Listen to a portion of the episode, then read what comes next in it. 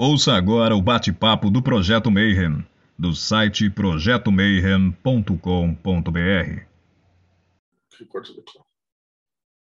Bom dia para quem é de bom dia, boa noite para quem é da boa noite, boa tarde se você recebeu esse comunicado do YouTube e está vindo aqui assistir mais um bate-papo Mayhem. E hoje a gente vai falar de Telema, mas a gente vai falar de Telema por uma visão de alguém que está de fora da Telema. Né? Então, geralmente, como vocês já viram né, nas outras entrevistas, a gente geralmente entrevista telemitas para falar de Telema, de Crowley e tudo, né?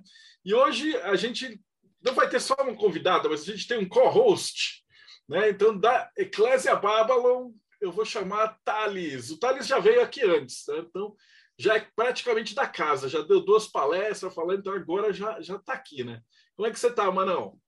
Salve, Marcelo. Boa noite. Tudo bem? Tudo, tudo ótimo comigo.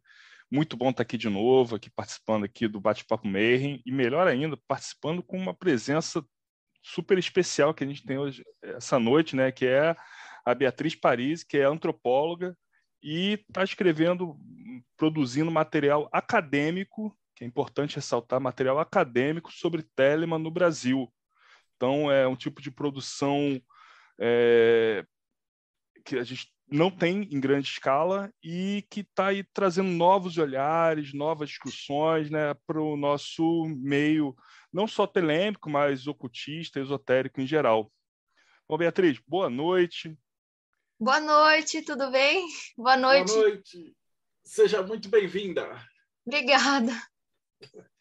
Então, assim, antes da gente começar com a entrevista, com as perguntas, com o Crowley e tal, tem uma coisa que é muito importante, né? Que é perguntar assim, como é que você chegou em Telema? É que geralmente quando a gente entrevista pai de santo, os magos e tal, fala assim, ah, começou pequenininho, ia lá, tomava hóstia, ia na igreja, aí depois Leo Crowley endemoniou, perdeu o rumo e caiu na Telema, né? Mas aí, você, como uma não telemita, como é que você chegou no Crowley?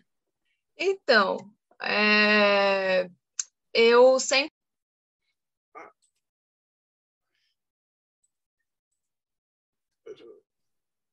Beatriz, você se mutou. Você se mutou.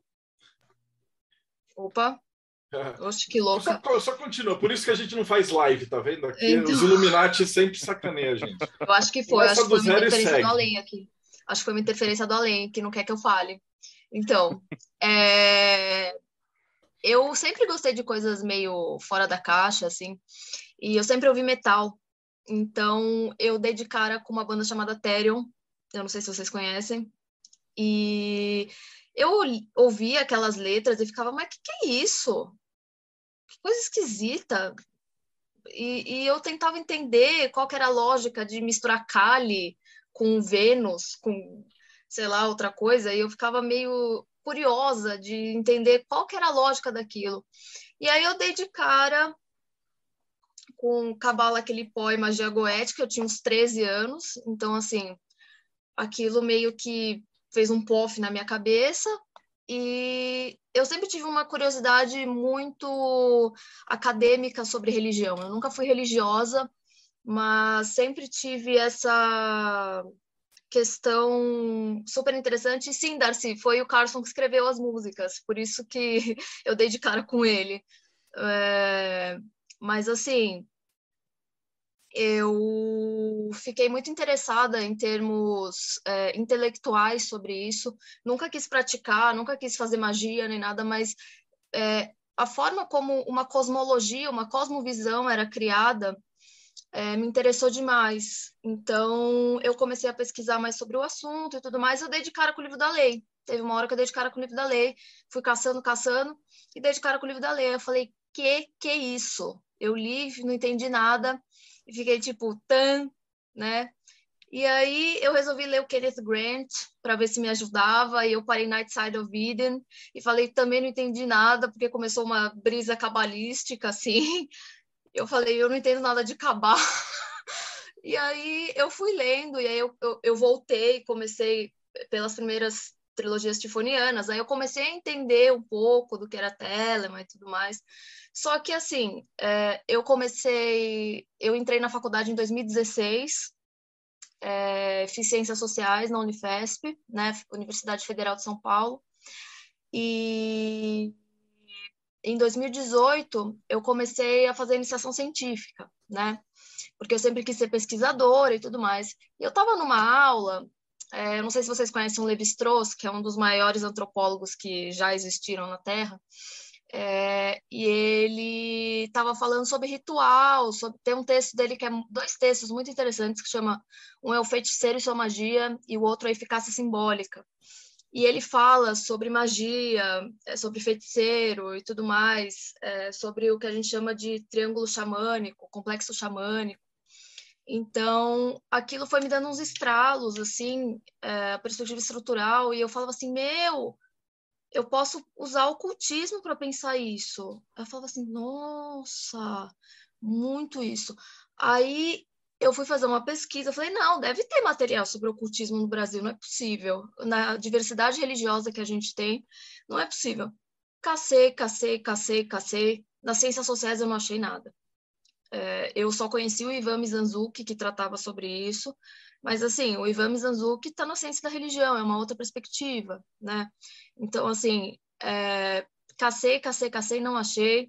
E aí eu cheguei na minha orientadora e falei assim, então, eu queria estudar o Crowley. Aí ela olhou e falou assim, Crowley?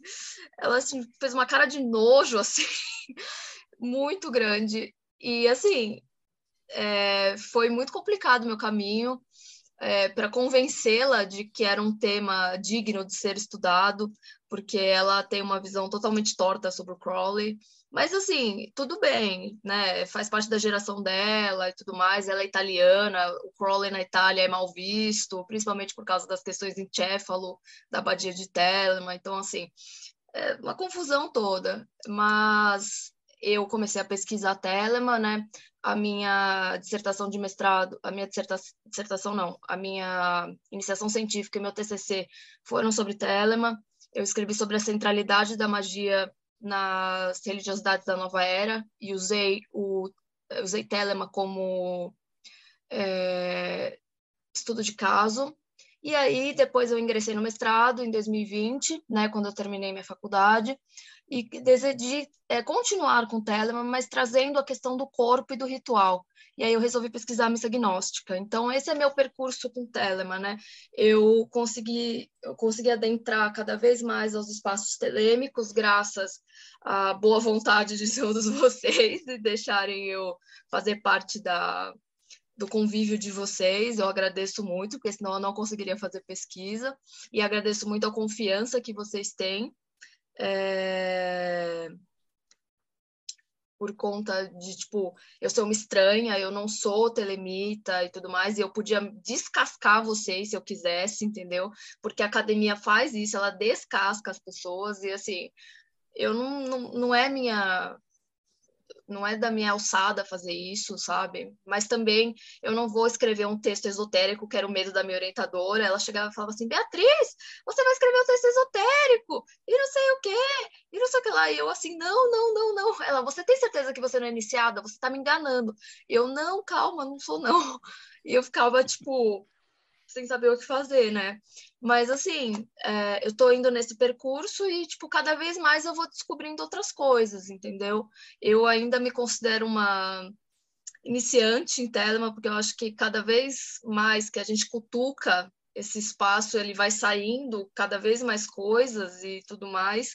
Então, assim, é, é muito complicado a gente é, fazer essas coisas, né? Então, principalmente quando você não é iniciado, você não entende certas coisas. Então, assim, gente, eu reitero aqui, é uma perspectiva que eu trago. Eu não estou trazendo uma verdade absoluta, não é porque eu sou acadêmica que ah, o que a Bia falou é verdade, porque ela disse, né? não tem nada a ver. A, a, acadêmica, a academia não é neutra, como muitas pessoas tendem a pensar, é, a minha visão ela tem parcialidade no sentido das minhas opções, do, da forma que eu olho para o objeto e tudo mais. Então, assim, é, eu tento trazer uma perspectiva possível, tanto para quem não é iniciado, quanto para quem é iniciado. Então, assim, é mais ou menos isso. Não, maravilha. Pode ficar tranquila, porque aqui a gente já entrevistou de satanista a padre exorcista. Né? Às vezes eu faço Adoro. as perguntas e eu vou fazer para você também. Não tem resposta certa. Eu tenho as perguntas que eu vou te fazer. A gente já fez 250 vezes e a gente teve 250 respostas diferentes. Uhum. Né? Então a ideia é justamente a razão pela qual você veio é trazer essa visão de quem está de fora, né? E eu acho que a primeira pergunta para a gente começar a colocar isso seria do, do, do, ponto de vista acadêmico, e então aí você pode dar o seu também. É, o que, que é magia? Então, depende. Porque, assim, a magia é um grande é, centro de estudo é, para ciências sociais. E para outras, para história, para outras é, vertentes do conhecimento. Mas é, eu acredito que magia seja um conjunto, um dispositivo mítico ritual que ele, ele ou seja, ele com, é, compreende mito e rito, e não aqui dizendo que o mito é mentira, tá? No sentido mesmo de que o mito é história, tá? É, e eu vou explicar depois por quê. E o ritual como praxis, tanto o mito quanto o rito como praxis, tá? E são formas é, de relação com o outro, entendeu? A magia, historicamente falando, isso eu falo porque minha pesquisa tem um caráter é, historiográfico muito grande, eu remonto até a Idade Média do meu trabalho, é, para poder pensar o que eu estou pensando. É, a magia, ela sempre foi, principalmente a partir do, do Renascimento e principalmente depois da Reforma Protestante, relegada ao espaço do outro. Por quê? Porque a Reforma Protestante tentou tirar todo aspecto mágico do cristianismo, certo? É, ela tentou retirar o, o, caráter encantatório que ela chamava das orações, tentou retirar as relíquias dos santos, tentou retirar é, toda a, a, a, missa, o ritual da missa, que é um ritual mágico, a transubstanciação, a consubstanciação, é, e uma série de outras coisas, né? Então, assim, e depois, com a expansão ultramarina, principalmente a partir do século XVI, e isso se intensifica no século XIX com o imperialismo, você tem a descoberta de outras populações, os indígenas, os negros, os, os amarelos e tudo mais. E você tem formas outras de se viver a religião. Por isso que foi criada uma dicotomia entre magia e religião. Elas não são diferentes entre si, se você parar para pensar no que elas fazem, mas elas são é, distintas no, numa, num sentido qualitativo, valorativo, é, no sentido de que, é, historicamente falando, para o Ocidente, o que é religião não é magia. Magia é a coisa do outro, é a coisa do africano que vai fazer macumba lá não sei aonde, é a coisa do indígena que está é, matando cobra para pegar veneno e fazer não sei o quê, é, que incorpora o espírito do urso e não sei o quê, é, é a bruxa, entendeu? É, é, sempre o outro do Ocidente, essa alteridade radical, né? Esse termo alteridade é muito utilizado na antropologia, né? E a gente tem essa questão é, que o que é religião é sempre aquela coisa formada entre nos moldes cristãos e principalmente depois é, nesse molde protestante. É, por isso que você tem todo esvaziamento. Tem uma, tem uma autora que vocês iam gostar de ler, que ela chama Birgit Meyer, e ela vai falar sobre a materialidade da religião. E ela vai dizer que a, no período anterior à reforma protestante, a gente tinha uma questão da, da praxis religiosa, da importância do ritual, porque antes o, o homem e o cosmos era uma coisa só, era uma coisa contínua. só depois, com o Renascimento, com as, a, as aulas de anatomia, principalmente com o Descartes, que vem com o cartesianismo, houve uma quebra dessa relação com o mundo, entendeu? Então é o homem por si mesmo, daí uma dicotomia entre corpo e alma, daí uma dicotomia entre mente e espírito, daí uma dicotomia entre é, várias outras questões, né? Essas, essa, esses dualismos do Ocidente, né? E você tem uma questão é, muito importante da praxis religiosa como essa ponte entre o cosmos e o homem, entendeu? Então, por isso que você tem é, essa importância. E aí, com a reforma protestante, eles mostram como que a religião se desmaterializa e vira crença. Entendeu? Então, assim, essa ideia de crença, ela é totalmente problemática, né? Porque ela tem tudo a ver com uma ideia eurocêntrica e problemática é, de se entender a religião, não se entender a religião como prática. Entende religião como uma questão de opinião e como uma questão puramente filosófica, de ordem mental, como se ela não envolvesse uma questão corporal, como se ela não envolvesse uma questão é, puramente prática, né? Então, eu acredito que a magia é um, uma forma de se estar no mundo. É um dispositivo mítico ritual que força o indivíduo a estar no mundo. Ele sai e entra, sai e entra.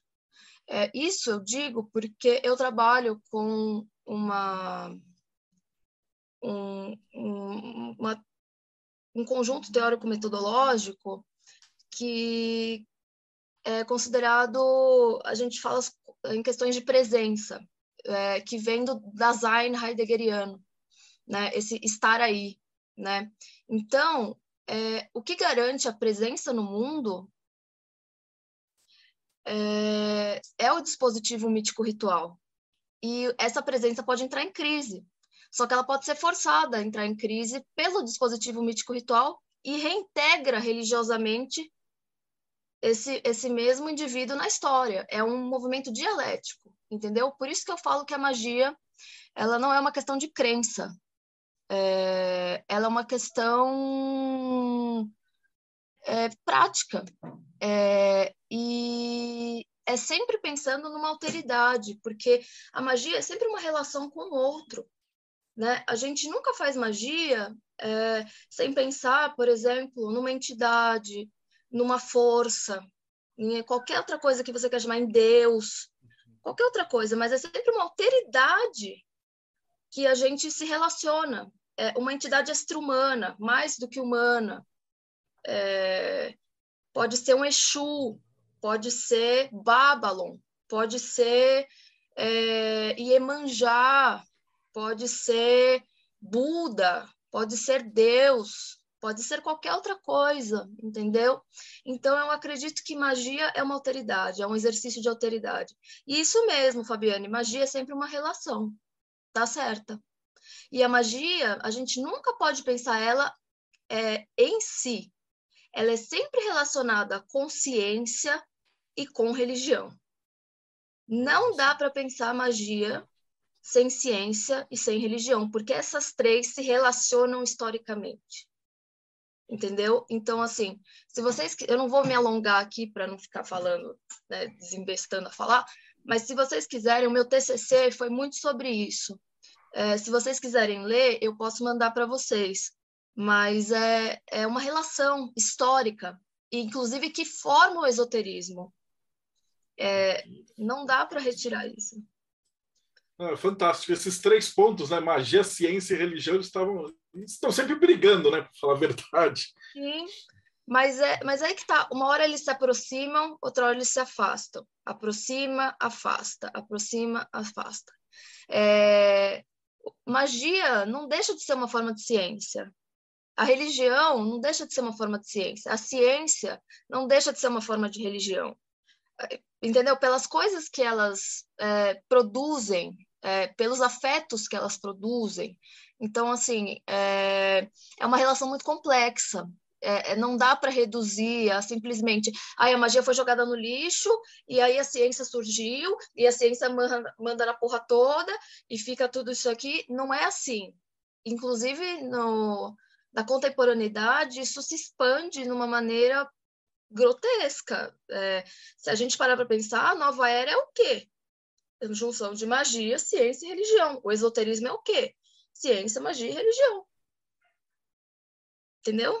Então, assim, é, é esse ponto que eu quero chegar. Não, tá perfeito. E aí a gente vai falar um pouquinho de Telemann, mas para entender Telemann, eu queria que você falasse um pouquinho quem foi a Lester Crowley do ponto de vista de alguém que está de fora. Né? Ele era um velho doido, não. porque dependendo de que, se você perguntar para os telemitas, ele vai ser de um guru com uma autoagiografia ou o homem mais perverso do mundo. E para a academia, quem foi o Lester Crowley? Isso é muito problemático, porque a academia tende a rechaçar o Crowley de forma absurda, no sentido de que o cara era um putanheiro, assim, o cara só fazia merda, é, o cara era doido, the wickedest man on earth, ou o cara foi um visionário, assim, de, depende de quem escreve, entendeu? Se você pegar a tradição holandesa, que vem o Hanegraaff, vem a Manon Hedenborg, vem o Marco Pazzi, vem todo esse povo, o Kaczynski, que também ele é americano, mas ele escreve algumas coisas junto com o pessoal, é, eles têm uma visão muito elogiosa do Crowley, apesar de algumas críticas que são feitas, principalmente ao androcentrismo presente ao Crowley, o machismo, é, a exclusão das mulheres e uma série de questões, né? Principalmente a Manon Hedenborg fala muito isso. Mas, por exemplo, se você pegar a tradição italiana, eles falam muito mal do Crowley, muito mal do Crowley, principalmente por conta desse histórico que ele tem na Itália. Ele foi deportado pelo Mussolini por causa do que ele fez na abadia de Telema, em Cefalo, na Sicília. Então, assim, é...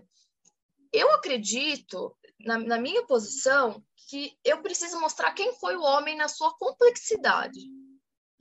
Não tem que dizer se o cara é ruim, se o cara é mau. Porque é a mesma coisa se a gente estuda Hitler, se a gente estuda Mussolini, se a gente estuda Stalin, se a gente estuda, é, sei lá, o Lula, se a gente estuda qualquer figura política, digamos assim. Mas eu quis citar o Hitler como uma coisa extrema, tipo nazismo e tal. Não, não é legítimo estudar o nazismo? É. Mas é, eu tenho que mostrar a complexidade da relação que foi criada no nazismo. Não é defender o nazismo, criticar o nazismo. É, é simplesmente você é, trazer à tona essa complexidade. E o que eu quero mostrar, é, principalmente no meu trabalho, eu não, não falo especificamente do Crowley, apesar de eu fazer uma pequena biografia dele, porque, enfim, as pessoas na academia, muita gente não conhece o Crowley, eu não posso presumir que as pessoas conheçam o Crowley. É... Mas eu tento mostrar que o Crowley foi uma, um homem de sua época, com toda a complexidade que foi o fim de século, a virada do século XIX para o XX. É, isso, a gente tem várias questões que a gente pode trazer aqui. É, a influência do individualismo, a influência do romantismo, a influência do imperialismo é, e uma série de outras questões que a gente pode relacionar a essa esfera que o Crowley estava inserido, que ele nasceu e cresceu. É, e aí a gente tem uma questão muito séria que é essa complexidade que ele tem, que ao mesmo tempo que ele faz coisas muito fora do que normalmente se esperaria naquela época, principalmente em relação à sexualidade e a uma exaltação de uma forma de corporalidade e uma forma de individualidade, um tipo de religião que só vai se expandir a partir da década de 60, com a nova era, com os movimentos contraculturais, tanto que ele foi é, é, capturado pelo, pelas pessoas que eram do movimento contracultural como um ícone é, daquele movimento. Então, assim, como uma figura transgressiva, né? E era era a postura de vida que eles queriam e não e tanto que Crowley ele não é conhecido por Telemann fora do, dos telemitas. Ele é conhecido como ah, o Mr. Crowley do Ozzy entendeu? Ou como qualquer outra coisa é, né? Então assim é, você tem uma complexidade da figura dele muito grande, só que ao mesmo tempo ele era um cara machista, ele é um cara que não permitia iniciação feminina, ele usava as mulheres escarlate, jogava fora depois, ele tinha uma relação super um, eh, problemática com os relacionamentos que ele teve ao longo da vida. É, ele era um cara é, que ainda a gente tem um, uma questão com drogas, então, tipo, ah, o cara era um drogado, então, assim, você tem uma série de questões em relação ao Crowley que é, mancham a imagem dele de bom moço. Apesar dele ser um artista, ele ser um poeta, é, ele ser um contista de alto nível, isso não valeu nada, porque o cara fez um sistema de magia sexual, entendeu? Então, assim, ele era antissemita. Tem um, tem um, eu estava conversando com o Frater Kiff, é, e tem uma série de questões que ele, ele cita sobre o antissemitismo e tudo mais. Então, assim, é, você tem uma série de questões pro Crowley que, tipo, ao mesmo tempo que ele era super para fintechs, assim, o cara era conservador em outras coisas e bizarramente uh, bizarro em outras coisas. Então, assim, o que eu quero mostrar é que o Crowley era muito complexo. É, ele era um fruto de sua época. É, ao mesmo tempo, porque assim, é, eu não sei se vocês conhecem uh, o Foucault, né? É Michel Foucault, e ele é um filósofo, né? Pós-estruturalista francês, e ele tem quatro tomos de história da sexualidade. É claro que já houveram, houve algumas críticas ao trabalho dele e tudo mais, mas o, o cerne da questão ele colocou, porque foi um dos primeiros que veio tratar sobre sexualidade. E ele vem falar de um silêncio social em relação ao sexo, aliado a uma produção intensa científica sobre o sexo no século XIX. E para patologização de certos comportamentos é, sexuais.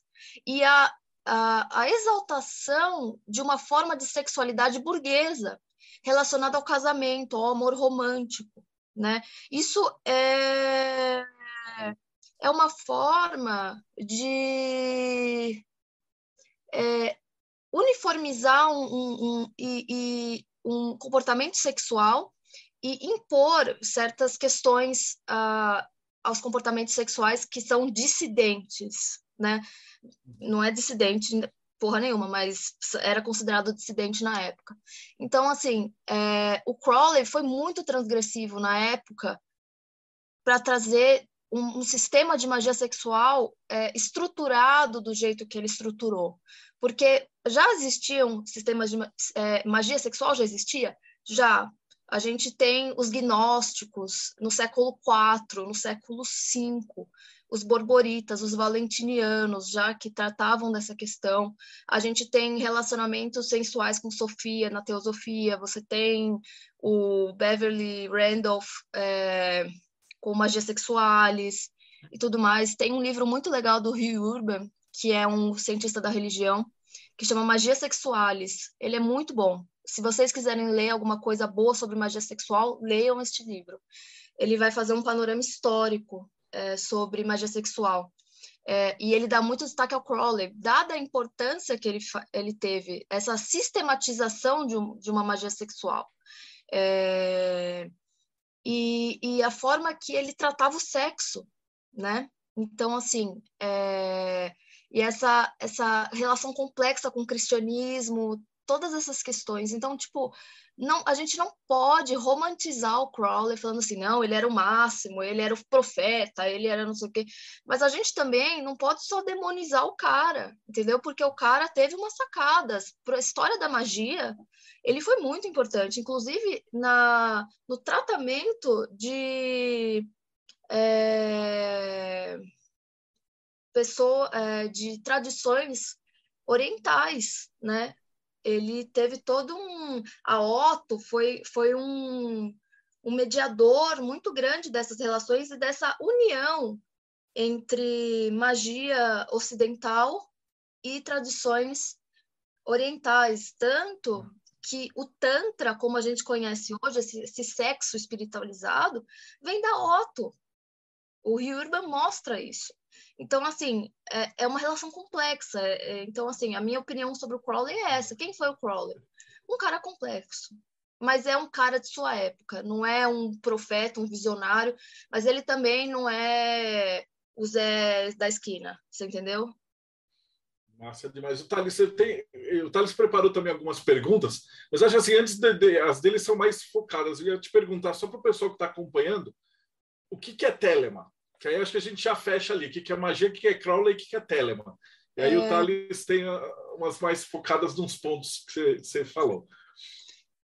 Telemann, para mim, é um sistema de magia sexual é, que consiste numa cosmologia, ou seja, uma cosmologia e uma prática ritual é, determinadas que têm uma união entre específica entre o conhecimento é, esotérico ocidental, com todo o discurso e prática que ele aporta, e essa com os discursos e práticas orientais que são destradicionalizados, ou seja, eles são retirados de seu contexto original, repensados e reestruturados dentro do contexto do esoterismo, e, é, ou seja, é um dispositivo mítico ritual que funciona para segurar a presença no mundo. É uma das formas de se estruturar a presença no mundo, de estar aí.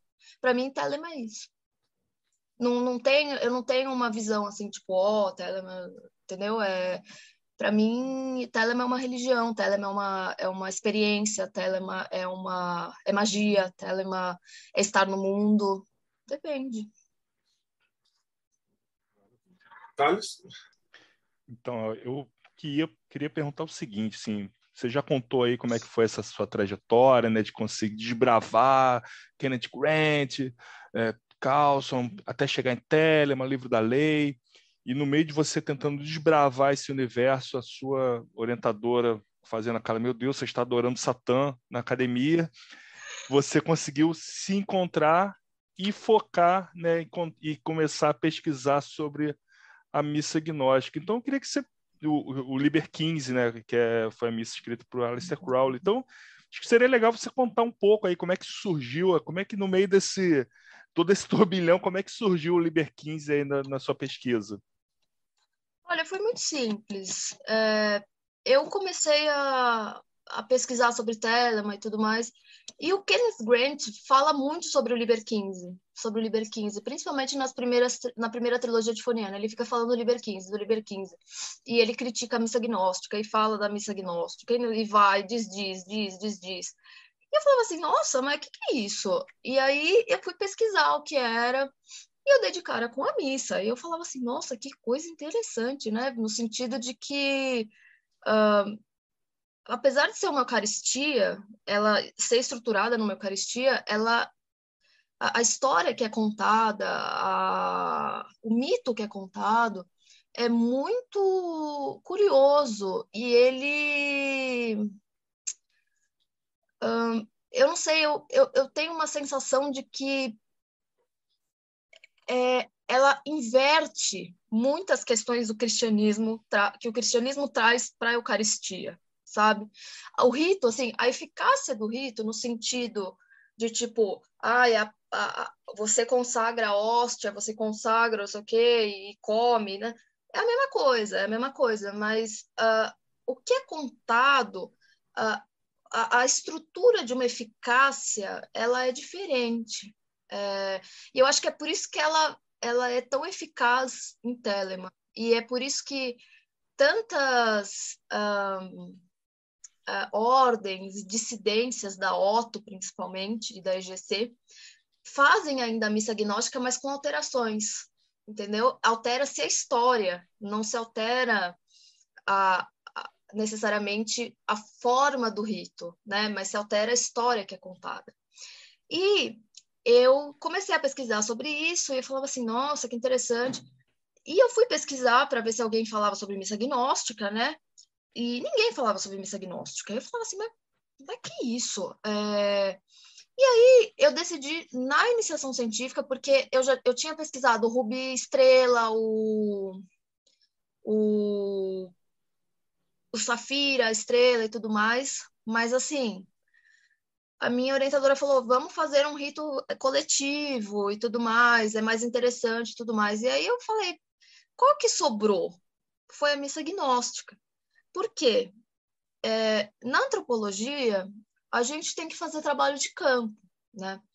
E é, eu pensei, como que eu vou fazer um trabalho de campo é, com o rubi estrela, sendo que ele é um rito individual e tal. Assim, é, eu não sei nem se alguém deixaria eu participar, por exemplo, na, na, na casa e tal, porque é uma questão muito íntima. Eu acho que é, muito, muitos telemitas têm uma relação íntima com a magia e com as suas práticas, então, assim, seria até meio, meio é, invasivo, assim, sabe? Então, eu fiquei meio preocupada de fazer isso. E aí eu falei, não, eu vou fazer a missa agnóstica, porque eu sabia que o Oasis do Rio de Janeiro tinha missas abertas ao público.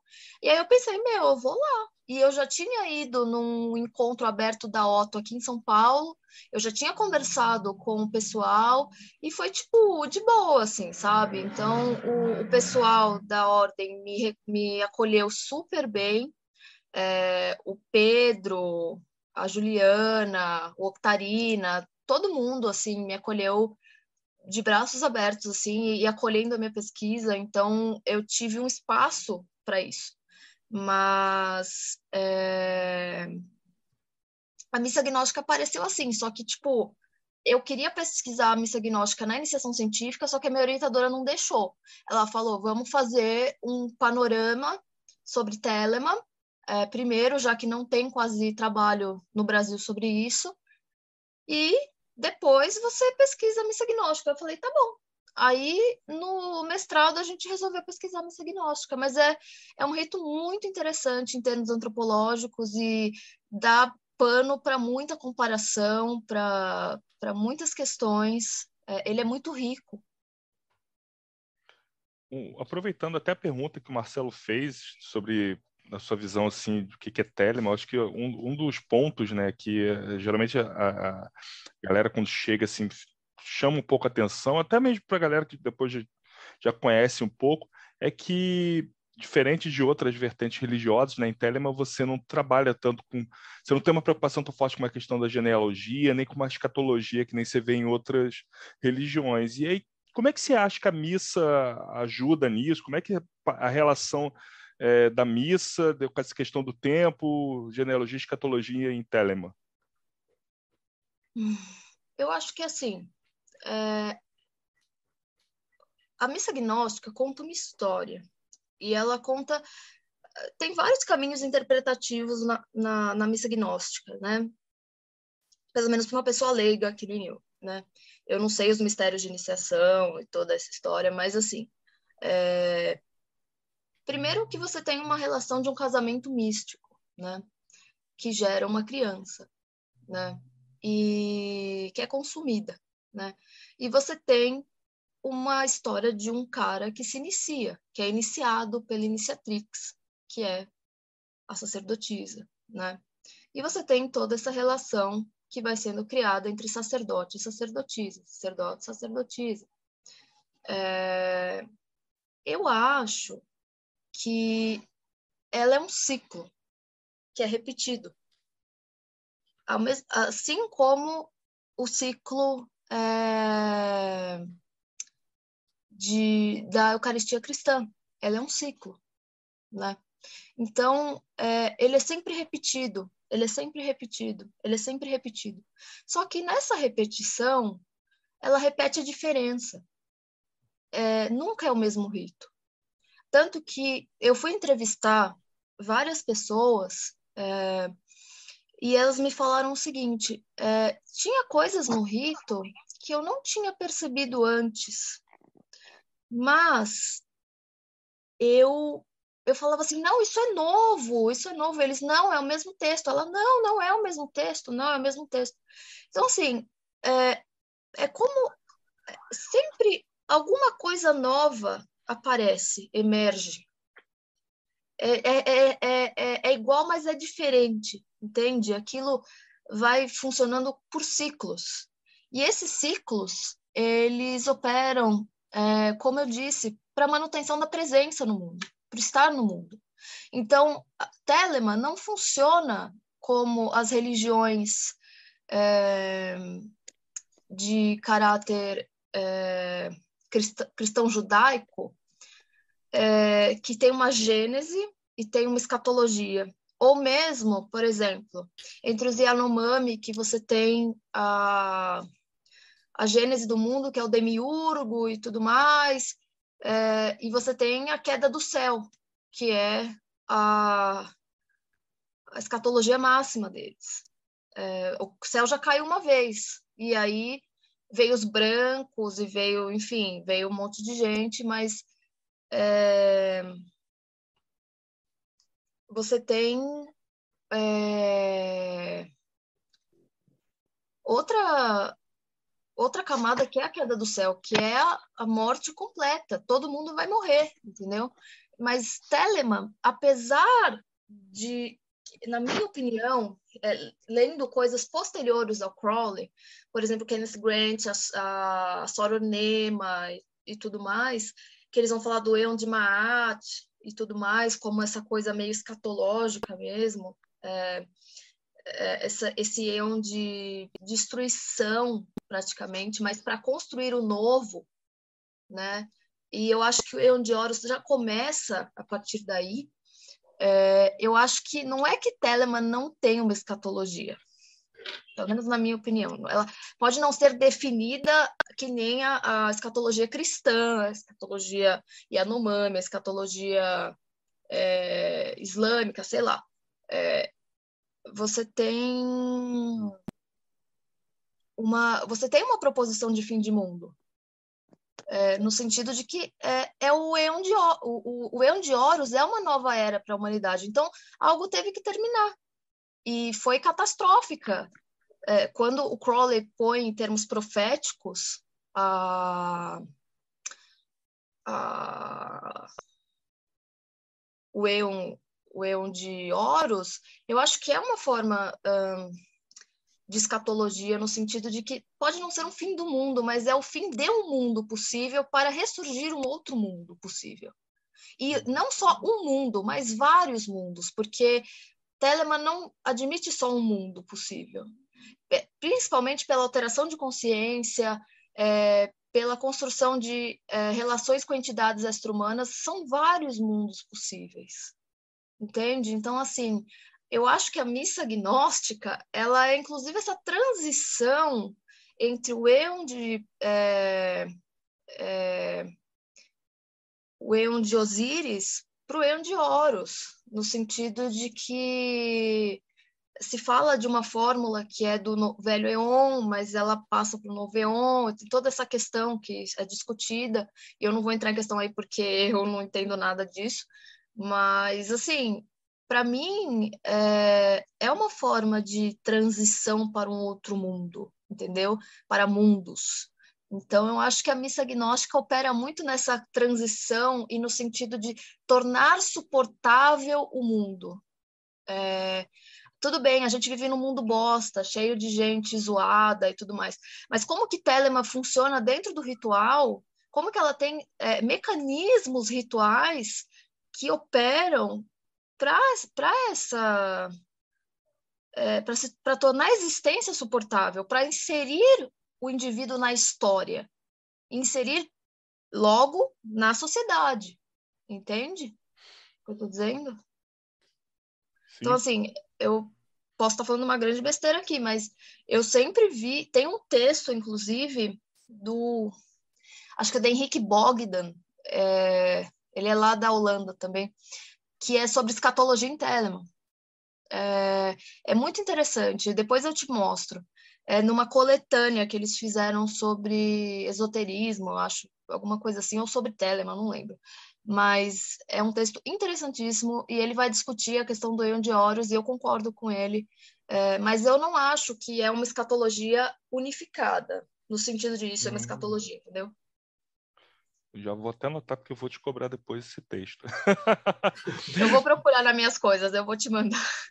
Depois a gente Mas... consegue colocar, eu deixo, eu faço uma postagem se estiver em texto, a gente joga no blog e manda, coloca só o link aqui embaixo, mano tá na bom. descrição. Bom, mas eu, eu, queria aproveitar, assim, já juntando aí dois ganchos que você colocou, tá? Um porque você explicou, você comentou um pouco dessa dizer, da, da pós-reforma, né, de você tirar um pouco do fantástico, né, do fantasioso da religião, uma coisa que se torna mais filosófica, humanista, racional, e aí talvez isso acentua aí a questão, essa dicotomia corpo-espírito. E ao mesmo tempo você comentou aí da missa agnóstica, você comentou sobre a alteração de consciência. Então, de certa forma, a gente está mexendo aí com um pilar, né? Corpo, espírito e, e, e mente, né? O que, que você vê, assim, da, da, da pelo que você pôde é, é pesquisar de Telemann assim, durante esse tempo, como é que você consegue enxergar esses pilares, assim? É, o telemita, em geral, ele sempre se acha, caraca, a gente tem um negócio super novo aqui, uou! É, mas como é que você vê isso? É, é, é, como é que é essa relação que você observa em Telema? Tem um negócio aqui, caraca, que é muito diferente, tem um negócio que está dentro. Não, isso aqui só tem outros movimentos que a gente observa. Dá uma comentada, acho que, sobre isso. E, obviamente, que ligando aí com o Liber 15, né, que eu acho que seria legal aí para a gente. Tá bom. É, então, eu acho que Telema inaugura um tipo de corporalidade muito específico que um cara que chama Davi Le Breton, que é um cara que tem um livro que chama Antropologia do Corpo, que eu recomendo muito a vocês. Ele é um antropólogo. Esse texto é maravilhoso. É, eu posso passar para vocês porque não tem na internet. É, eu só tenho ele em espanhol, mas ele é sensacional. Ele vai falar que, historicamente, é, no Ocidente, o corpo sofreu uma cisão.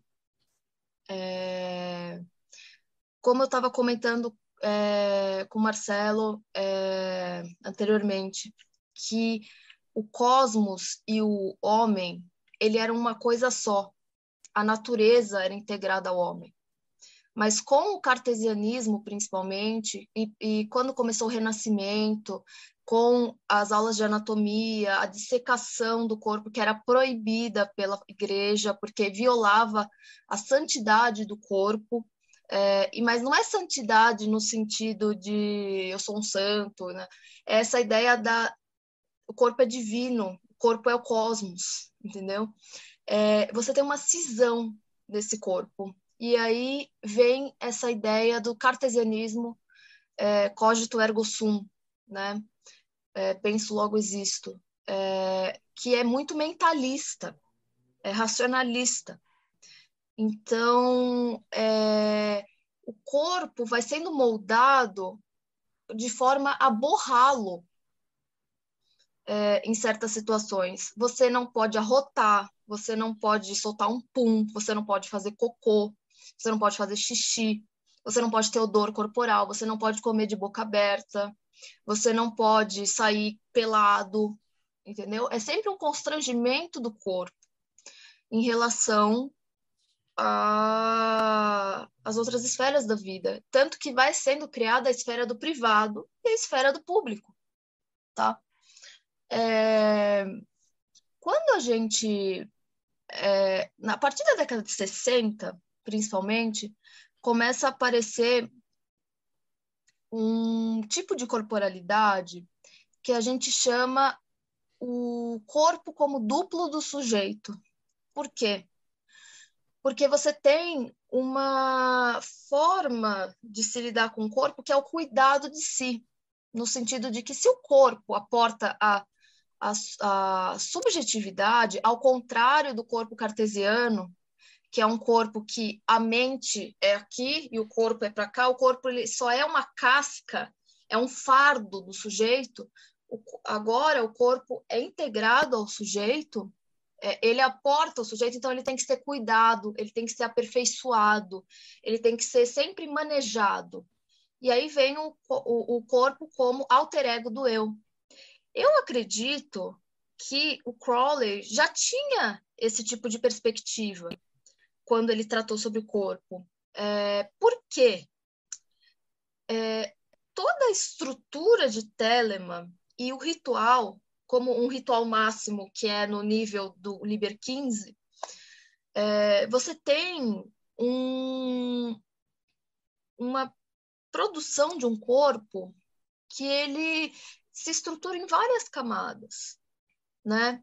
A pessoa em Telemann, ela não é estruturada de uma forma só, linearmente, tipo, mente aqui, corpo aqui, entendeu? Essa coisa, ela é unificada. É... E se você lê Deleuze, Guattari, se você lê todo esse pessoal pós-estruturalista, eles vão falar a mesma coisa. Corpo e espírito são a mesma coisa. Não que é, você tem uma, uma inter-relação entre eles, né? É, e aí é, você tem no, na missa gnóstica uma produção de uma forma de corporalidade e, e, e em Telema como geral que é condizente com esse alter ego do eu, no sentido de que Telema é uma religiosidade do self. O que, que é isso? Uma religiosidade que vai operar no sentido do aprimoramento do eu, da melhoramento do eu, dessa descobrimento do eu superior dentro do discurso êmico, né? Então, você tem uma, uma produção de um corpo, entendeu? Atrelado a isso, a uma subjetividade que se coloca, inclusive, de um pico de individualidade, né? Essa exacerbação da individualidade, da escolha individual. E não aqui que eu estou dizendo que é um individualismo, no sentido de é, arrogância, no sentido de eu faço o que eu quero e você que se dane, não é nada disso, porque Telema tem um cuidado ético com o outro, né? Inclusive na ideia de vontade, isso está associado a isso. Só que a, o corpo ele é exaltado em Telema e isso não acontece nas religiosidades anteriores a ele é, você tem sempre uma, uma preeminência do espírito, uma preeminência do do uma preeminência ah, eu perdi o que eu estava falando. Da conexão é... do corpo e o espírito. Então uma preeminência do, do espírito entendeu? Em relação ao corpo. Mas é, é muito coerente é, o que Telema faz quando ela materializa o corpo. Não é no sentido de você sair, no senti assim, no sentido de tipo, você está produzindo, né? Você está você tá indo num ritual e tudo mais, e tipo, por exemplo, os yogis, ou, por exemplo, a Igreja Católica. Você não pode, você tem que se segurar, você não pode ceder ao vício, você não pode ceder aos prazeres, você não pode ceder uh, ao que você quer, ao faz o que tu queres. Você fica é, se restringindo porque é a forma de atingir a iluminação. Seja segurar o esperma, seja não e o próprio cristianismo segura o esperma porque tem um celibato entre os padres, enfim, é, forma de celibato entre várias pessoas, mas enfim. É, você tem uma, uma produção de um corpo que borra o próprio corpo, ele não existe. ele é um fardo, porque ele atrapalha a iluminação divina, entendeu? Que é essa relação da, da mente com a outra mente divina, que é esse princípio de gnose que se tem entre muitas é, perspectivas é, religiosas por aí. Por exemplo, eu não entendo a gnose simplesmente por um conhecimento de Deus é, mediado necessariamente pelo intelecto. Eu acho que ele é um processo totalmente corporal, ele é uma alteridade, é uma relação com o outro, que pode ser não humano, entendeu? Então, assim, é, é muito complexa essa relação. E no Liber 15, eu acho que há essa construção dessa materialidade do corpo, porque é através do ritual, através da alteração de consciência, e eu não estou falando aqui alteração de consciência, é importante eu, eu afirmar isso, que vocês podem entender errado, que eu estou falando, tipo, ah, esse ritual é alteração de consciência, não tem ninguém se debatendo no chão? Não precisa se debater no chão. Alteração de consciência é, é, são processos que há um desdobramento do eu. É, e a partir do momento que você tem um desdobramento em personas mágicas, você tem um desdobramento com corporificação de identidades extra-humanas, você tem uma alteração de consciência. E esse rito, para quem já assistiu a missa gnóstica, eu não sei se tem a mesma percepção que eu, o rito vai sendo é, modulado pelo sexo, por essa relação sexual simbolizada entre o, o, o sacerdote e a sacerdotisa, e o, o, sacerdote vai ficando excitado, ele, ele vai começando a ficar, ele começa cabisbaixo, não sei o quê, e depois ele vai se exaltando, ele vai se exaltando, ele começa a falar alto, ele começa a levantar os braços e tal. Aí quando comunga, nossa, ririliu, pum! Aí ele vai caindo, ele vai caindo, como se fosse um cansaço, ele vai caindo, ele vai caindo, ele vai caindo. Aquilo é uma alteração de consciência. E várias pessoas me relataram, tipo, eu via para além da sacerdotisa, eu vi um, um, um negócio, eu senti uma, uma uma excitação que eu não sei explicar. E isso, eu passei por isso quando eu vi o Cyber Liber 15 que a Eclésia Babylon fez. Foi a única vez que consegui assistir a missa. E eu vi é, essa, essa coisa da, da corporificação gestual, a fala, todas essas coisas, é, como elas é, integram numa ação social, né? Então, assim, é, e elas falam sobre o corpo, é tudo corpo. Por quê? Porque você corporifica Babylon, você, você corporifica caos, você corporifica Hadith, sei lá, corporifica é, o Sagrado Anjo Guardião, sei lá, corporifica não sei quem. Aquilo, você você está mostrando corporalmente aquilo. É, é, não é só uma questão da cabeça que você fica girando aqui é, é, totalmente corporal, os trejeitos, você tem que agir como se fosse a divindade. O que é Assunção forma Deus? É corporificar. Conhecer é corporificar, como já dizia Eduardo Viveiros de Castro, que é um grande antropólogo brasileiro. Conhecer é corporificar. Então, assim, é, você tem toda essa estrutura corporal e que é, exalta porque para mim a missa é a sexualidade, é, é a individualidade informada por uma nova forma de sexualidade. É, é como o, o indivíduo chega num outro patamar de individualidade que é informada de si, que é conhecedora de si, aperfeiçoada de si, mas que é... você tem essa essa dimensão totalmente corporal, né? E, enfim, é, é, mais ou menos isso que eu, eu não sei se ficou claro, mas eu entendo esse processo de alteração de consciência como algo que constrói o indivíduo e o mundo que o, que o ao redor dele, por isso que ele é ortoprático e etopoético, né? É, por quê? Porque a alteração de consciência, o desdobramento do eu, força o indivíduo a voltar a si. Ele é um fazer ativo. Tem uma atora que chama Silvia Mantini, ela é italiana. Ela vai falar exatamente isso. Ele é um fazer ativo que força o indivíduo a tomar controle de si e do mundo. É uma forma de controle de algo que está descontrolado. A missa gnóstica é isso, é esse controle contínuo, que é, é repetido.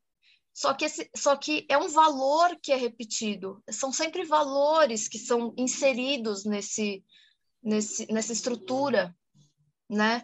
Você tem a individualidade informada por uma nova sexualidade, uma nova forma de ver a sexualidade, portanto, uma nova forma de ver a individualidade. E a individualidade é corpo, ela é corporificada, entendeu? Daí a relação entre corpo, alteração de consciência e Liber 15. Legal. Você falou de alteração de, de, de, consciência e tal, mas a Telema ela é fundamentada no livro da lei, que, de acordo com Telema, ele foi recebido por EIOS, que é uma incorporação. Mas Sim. do ponto de vista é, acadêmico, não, né? Você vai poder. Como é que você prova que a EIOS existe academicamente? Mas... Não importa. Tá? Não importa, porque. Explica para o pessoal, é tem muita gente leiga também é, escutando a gente. Então, o cara que tá dá um bando, ele está acostumado a falar, poxa, mas aí se eu recebi um Exu e ele falou alguma coisa, do ponto de vista acadêmico, isso não existe, né? Então, como é que é não. é tratado o livro da lei, a recepção, essa, essa entidade extracorporal? Como que isso funciona academicamente? Não, porque assim, na antropologia, a gente não, po não pode falar que o que o cara estava te dizendo é mentira. Por quê? Porque são discursos sobre um assunto. O, o que, que acontece? Você pode ter um discurso que não é, corresponde à prática. Você diz que o maluco fala que incorpora um Exu, mas ele não está incorporando nada. No sentido de que, tipo, o cara não está incorporado. E, tipo, o outro chega e fala, não, ele não está incorporado. Quando ele está incorporado, ele está de outro jeito e tudo mais. Mas, assim, o nosso ponto é que a gente não pode é, negar que é, Deus existe, que Ayahuasca existe, que Exu existe, porque não é uma questão de provar que aquilo existe, porque aí que tá. Essa ideia de que a gente tem que provar tudo, essa ideia de verdade, ela é positivista. É, e a, a, a, antropologia já passou do positivismo a, ó, entendeu? A gente já passou do pós-modernismo, entendeu? A gente já está lá longe, entendeu? Então, assim, é, é muito mais levar a sério o nativo, é essa ideia de levar a sério o que ele diz, do que você é, falar, não, você está mentindo, você está mentindo. Eu posso até, na minha é, perspectiva pessoal, falar, mano, eu não acredito nisso. Tipo, eu vou num lugar cheio de evangélico e eu vejo os caras se debatendo e falo, nossa, que tosco. Aí, é, só que eu não posso, como antropóloga, falar, nossa, que tosco, entende? É, porque aquilo é uma manifestação de alteração de consciência, aquilo é uma manifestação coletiva de alguma coisa, alguma coisa é mobilizada naquilo. Então, assim, quando você fala da recepção do livro da lei academicamente, se você pegar o René Graff falando disso, a Manon Hedenborg falando disso, o Marco Pazzi falando disso, o Kaczynski falando disso, é, são todos caras que, tipo, a gente vai tratar como uma história, mas não que ela é dotada de não realidade, ela é um dado histórico, entendeu? Uhum. É a mesma coisa da gente falar para um indígena que é mentira, que o, o, o, o, o demiurgo é, teve relação sexual com uma sucuri e gerou humano. Você entende? É uma, é uma cosmologia, é uma visão de mundo. A gente não pode é, falar que aquilo é mentira. A gente tem que estudar aquilo, entender por que, que aquilo é assim, entender a estrutura. Só que não, só que assim, a gente tem que entender que é, no período que o Crowley vivia, o positivismo lagrava solto e tudo mais. E assim, é, você tinha essa coisa de querer comprovar que aquilo é verdade.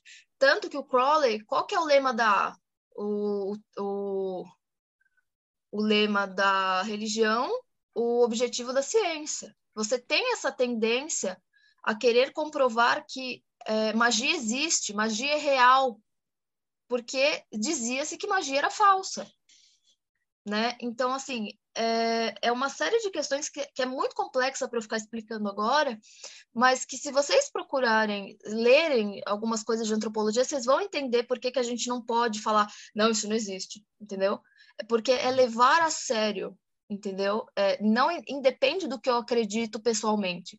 A gente tem que separar isso. Não é ser imparcial, mas é separar as minhas crenças, a, as minhas práticas o que eu acho que é real, o que eu não acho, do que o outro acha, porque eu estou pesquisando o outro, entendeu? Não entendi. Eu fiz a pergunta porque a gente tem muito leigo, principalmente quando a gente joga no YouTube, e volta e meia eu entrevisto é, pais de santo de, de, de, grupos diferentes, de Kimbanda, de Umbanda, de Candomblé, e aí você pergunta, ah, o que acontece depois da morte? Aí o cara conta de acordo com a, com a cosmologia de cada um, né? E às vezes você vê os comentários da galera que cai de paraquedas lá e fala assim: Poxa, mas você entrevistou o pai de santo, ele falou isso. Aí o outro pai de santo falou aquilo, mas é, é, os caras falaram o oposto um do outro. E eu já entrevistei Telemita, que é ateu, que é materialista, que acredita que morreu, acabou. Eu já entrevistei a, é, Telemita, que acredita em reencarnação, que, em outra vida, o que você imaginar. E a função aqui do, principalmente desse programa, é dar o ponto de vista do entrevistado. Então, não importa, são 250 pontos de vista diferentes. Isso que você falou é, é maravilhoso, né? Eu só perguntei porque, às vezes, tem, tem gente que nem é, nem é ocultista, tal, que acompanha, o pessoal fica uhum. com dúvida. O Thales, você tem mais alguma pergunta? Que eu tenho mais uma aqui que eu achei, na verdade, era um comentário que agora eu não sei quem que fez, que achei sensacional. Falou que ser expulso da Itália pelo Mussolini, na verdade, é um mérito, né? Eu queria que você explicasse um pouquinho o que, que o Crowley fez para ser expulso da Itália. Então, é, eu não sei se vocês sabem, o Crowley, em 1923, ele fundou uma abadia chamada Abadia de Telema, em Céfalo, na Sicília, e lá foi o maior período de experimentação mágica do Crowley, é, principalmente com outras figuras, né? não sozinho. E você tem é, um problema que ele fazia de tudo lá, de um tudo. Então, assim, é, o, a Itália, em termos religiosos, é muito conservadora, apesar de ter sido o berço do esoterismo ela é extremamente conservadora. É, você tem um, uma questão que o catolicismo é muito forte na Itália. Cada é, quarteirão que você vai tem uma igreja e as igrejas estão todas abertas, reformadas e tudo mais. Então, assim, é, o pessoal já tem uma visão muito zoada do Crowley.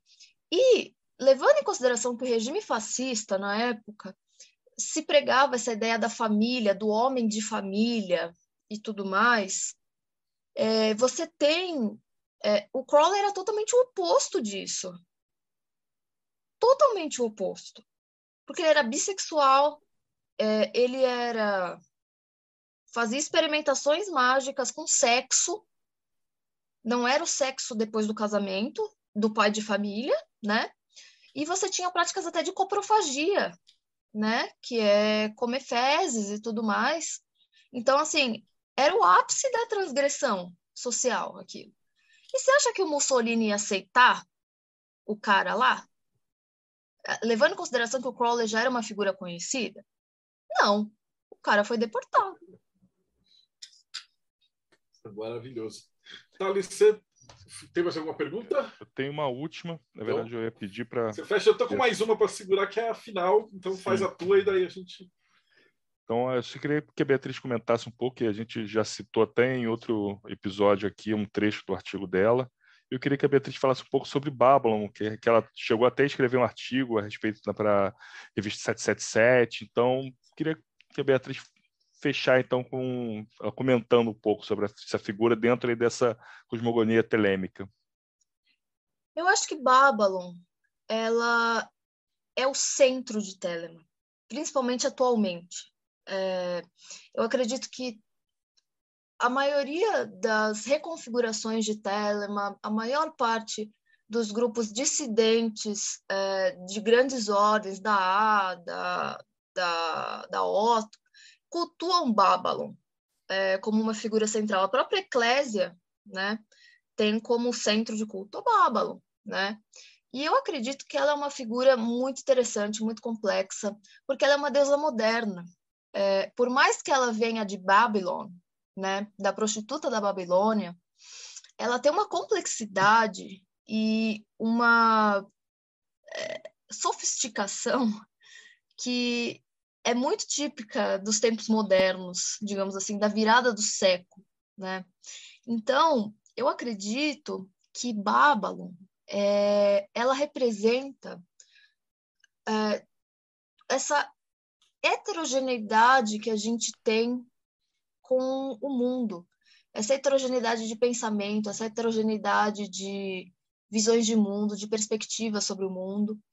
E eu acho que ela é uma alteridade, no sentido de que ela é construída como uma alteridade radical do Ocidente. Ela é mulher, ela é uma dominatrix, uma iniciatrix, pode ser considerada uma puta, desculpe o termo, né? Assim como ela pode ser considerada é, a grande mãe, mas é a mãe das abominações, é de tudo que foi rejeitado, é, e rejeitado pelo Ocidente, né? Tudo que o Ocidente não considera digno de si, né? Então, eu acho que a Babylon ela representa essa alteridade radical é, que vem à tona e vem tomar seu espaço. Ela, ela é o espaço da marginalidade. É, ela é o espaço das dissidências, ela é o espaço do heterogêneo, ela é o espaço que nem o Deleuze falava da esseidade, que é uma, uma um tipo de subjetividade que não é dada, ela está sempre em transformação. Porque o que é a união estática com o todo, se não transformação constante de si e do mundo, né? Então, é, eu acho que Babylon ela é uma figura muito forte é, das mudanças sociais, é, das mudanças políticas, das demandas que ela exige. Ela não é só uma figura religiosa, ela é uma figura política, porque ela demanda é, um olhar para isso. Ela demanda um olhar para as margens, ela demanda um olhar é, desassociado de todo tipo de preconceito em relação a isso. Ela, ela é, ela é pós-moderna. É, é, daí que eu vejo essa complexidade do Crowley, ao mesmo tempo que ele cria uma figura que é totalmente uh, sexualizada, que uh, muitas mulheres não se identificam com ela porque ela é uma figura como eu disse, muito sexualizada, muito iniciatrix mesmo, é, que muitas mulheres acham degradante pela relação histórica que a gente estabeleceu com esse tipo de visão e essa exaltação da mãe, né, da virgem, como uma figura é, must be, né? Então, assim, Babylon, apesar dessa figura que o Crowley criou, é, como algo muito misógino e tudo mais, ele também dá um twist no negócio é, como formas de interpretar Babylon, né?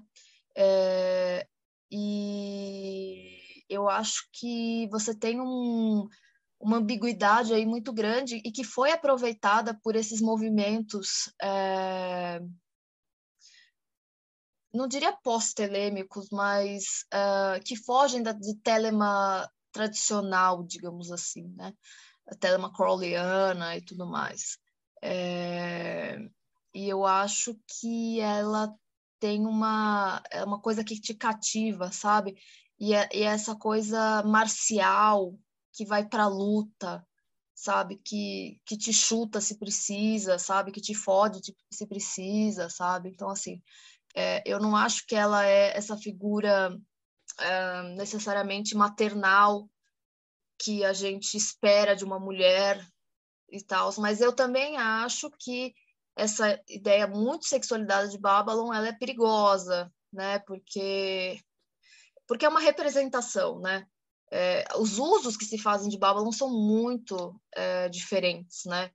É, a Georgia Van Hout utiliza de um jeito Babylon, a Ecclesia usa de outro, o Octarina utiliza de outro na Bailada Nervosa, é, a Otto utiliza de outro. Então, assim, são usos heterogêneos de Babylon, mas a representação comum dela é muito problemática para muitas mulheres. E isso, se alguma mulher aqui que estiver presente quiser comentar, é, ou alguém, não sei, é, seria muito interessante trocar essa ideia, porque Babylon é uma figura complexa, é, ao mesmo tempo que ela é muito é, sexualizada, ela ela tem um lado maternal e tudo mais, tem um lado conservador, mas assim, mas Babylon, essa figura de Babylon, eu acho que é, ela faz sentido de criar um. Acho que o Crowley criou essa imagem da, da de Babylon justamente para chocar. Só que hoje não choca mais, entendeu? Então, assim, como que a gente pode repensar sempre a figura de Babylon, entendeu? Dada a importância que ela tem para os telemitas e para outras é, denominações religiosas que são derivadas de Telema e tudo mais. Então, assim, eu acho que o que eu queria trazer é que Babylon é uma figura complexa, é uma figura dos tempos modernos, e ela é muito. Ela é uma alteridade, é uma relação, entendeu? Ela não, não, não opera sozinha, sabe? É isso que eu penso dela. Fantástico.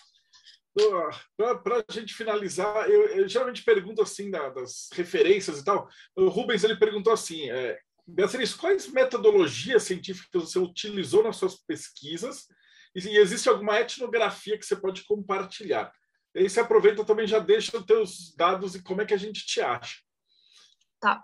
É, eu utilizo como estrutura teórico-metodológica a questão do, da crise de presença e reintegração religiosa proposta pelo Ernesto De Martino, que é um antropólogo italiano.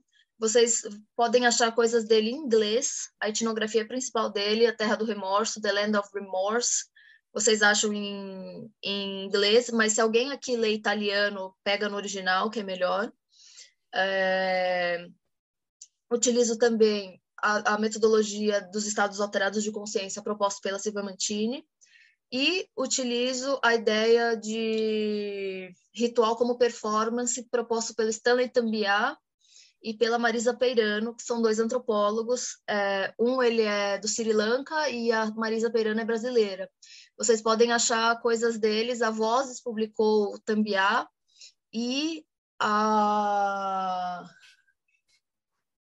a Marisa Peirano tem na internet, ela tem um site só com as coisas dela.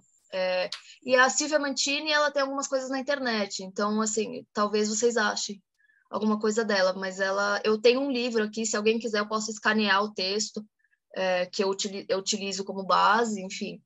É, e eu tenho uns pitacos, assim, de perspectivismo indígena, que é o, Eduardo Viver de Castro, é, Deleuze, que eu utilizo principalmente essas ideias de diferença e repetição. É, eu penso um pouco corpo sem órgãos, mas não para pensar o corpo sem órgãos em si, mas para refletir um pouco sobre essa ideia de corporalidade que eles trazem, ao invés dessa ideia de um corpo fechado, dado, né? E essa ideia de molaridade, linha de fuga, enfim, eu acho que dá para pensar Telema nesses termos. E o Davi Le Breton, que eu já comentei, para tratar corpo e tudo mais. E tem uma série de outros autores que tratam corpo que eu costuro, a Miriam Rabelo, a Sônia Maluf. Então, assim, são vários autores que trabalham nisso. E qual era a outra pergunta que ele fez junto? A outra é a minha. Como é que a gente te acha? Ah, tá. Então, ah, da etnografia. Olha, eu não tenho uma etnografia ainda, mas eu estou fazendo a minha etnografia que vai sair na minha dissertação de mestrado. Então, assim, é, se alguém quiser ler, enfim, fica à vontade, mas eu, eu pretendo ver se eu publico a minha dissertação de alguma forma. É, e aí, enfim, é, mas assim, é, eu estou fazendo, ainda não está pronto, mas eu defendo, eu já convido vocês, se a minha dissertação for é, defendida online, eu já convido vocês para participar, se vocês quiserem, provavelmente vai ser mais ou menos em março, abril do ano que vem, então vocês ficam à vontade. Como vocês me acham? Vocês podem me achar no Facebook, Beatriz Parisi, o jeitinho que está aqui, vocês podem me mandar e-mail, Bia Parisi com dois is, biaparisi.outlook.com. Vocês podem me achar no Instagram, arroba bia com dois is, underline Parisi. Ou, se vocês acharem melhor, é, me manda um, uma mensagem aí, a gente conversa. Ou, se vocês quiserem acessar os meus textos, tem texto meu é, na Cadernos de Campo da Unesp, tem texto meu na 777, é, tem um texto meu na é, Mística Revolucionária, que é do Daniel, que apareceu aí, é, que é bem curtinho, se vocês quiserem pelo menos entender um pouco o que eu falo sobre Babylon, vai sair aí. E eu vou publicar um texto que vai sair no final do, acho que no final do ano, é, na revista Melancolia, que é a revista do Centro de de esoterismo ocidental que eu faço parte, né? E da, da Universidade de Buenos Aires, junto com a Federal de Santa Maria, que vai sair um artigo meu sobre Babylon, que é uma extensão do artigo da Mista, Mística Revolucionária. Então, se vocês quiserem entender um pouco melhor, é por aí que vocês vão me achar. E aí tem meu TCC, se vocês quiserem ler, mas aí vocês me chamam, porque, assim, gente, eu vou pedir para vocês não repassarem meu TCC sem minha autorização, porque ele não está publicado. E se tiver qualquer é, publicação não autorizada, eu posso enf enfrentar plágio e uma série de questões, tá? Então, assim, eu peço para que, se vocês quiserem ler, me chamem, conversem comigo, eu passo, mas não repassem para ninguém. Peça para a pessoa vir falar comigo, tá bom? Uhum. Tá. Então, assim, é o único combinado que eu faço quando eu vou passar meu TCC, tá bom? Mas é isso. Nem se preocupa, a gente está aqui, só para quem está escutando, a gente está gravando esse programa em novembro de 2021. É, eu sempre acho que é 20, 20 21. Então, eu vou, vou estar tá em contato com o Thales, com a Bia, e assim que você for, é, é, fizer a tua apresentação, fizer a publicação do TCC, você fala comigo e a gente atualiza os links. Eu sempre deixo os links aqui embaixo no, no YouTube para facilitar. Então, depois eu vou pegar com a Bia todos, todos esses dados que ela passou então, os links vão estar aqui, fácil de achar. Né? Tá bom. E eu te agradecer demais por, por, essa palestra. Hoje foi uma aula. E também agradecer ao Thales, que conseguiu fazer essa ponte para a gente, né? graças à Eclésia Babylon. E, e o que, que é a Eclésia Babylon, Thales?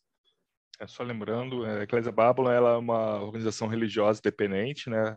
gnóstica e telêmica, que atua aqui no Brasil. A gente já se não me engano, foi hoje até para o canal, né, a entrevista que eu dei aqui, comentando um pouco da história, completando. Então, para quem estiver assistindo até gra... quem não viu, já está disponível. E para quem estiver assistindo a gravação, é só voltar alguns episódios atrás, dentro dos 250 e tantos bate-papos aqui Mayhem que já foram feitos. É isso aí, gente. Brigadão. Hoje eu descobri também que acho que o que a gente faz aqui é meio a função antropológica, né? Que a gente entrevista, é. mas não, não, questiona, né? É uma Com questão certeza. Escutar as pessoas. Brigadão por essa aula, Bia. Você sempre vai ser super bem-vinda aqui no Bate-Papo Mayhem. E você que está assistindo a gente, então não esquece, dá o like, segue o canal e dá uma olhada aqui. Agora a gente dividiu por tag, então você, procura lá, tem Telema, vai ter uma porrada, todo mundo entrevistado, aí tem religiões, quimbanda, tarô, astrologia, o que você imaginar, a gente está fazendo as tags. E para quem está aí, Segue a gente, dá like e a gente se vê no próximo Bate-Papo Mayhem.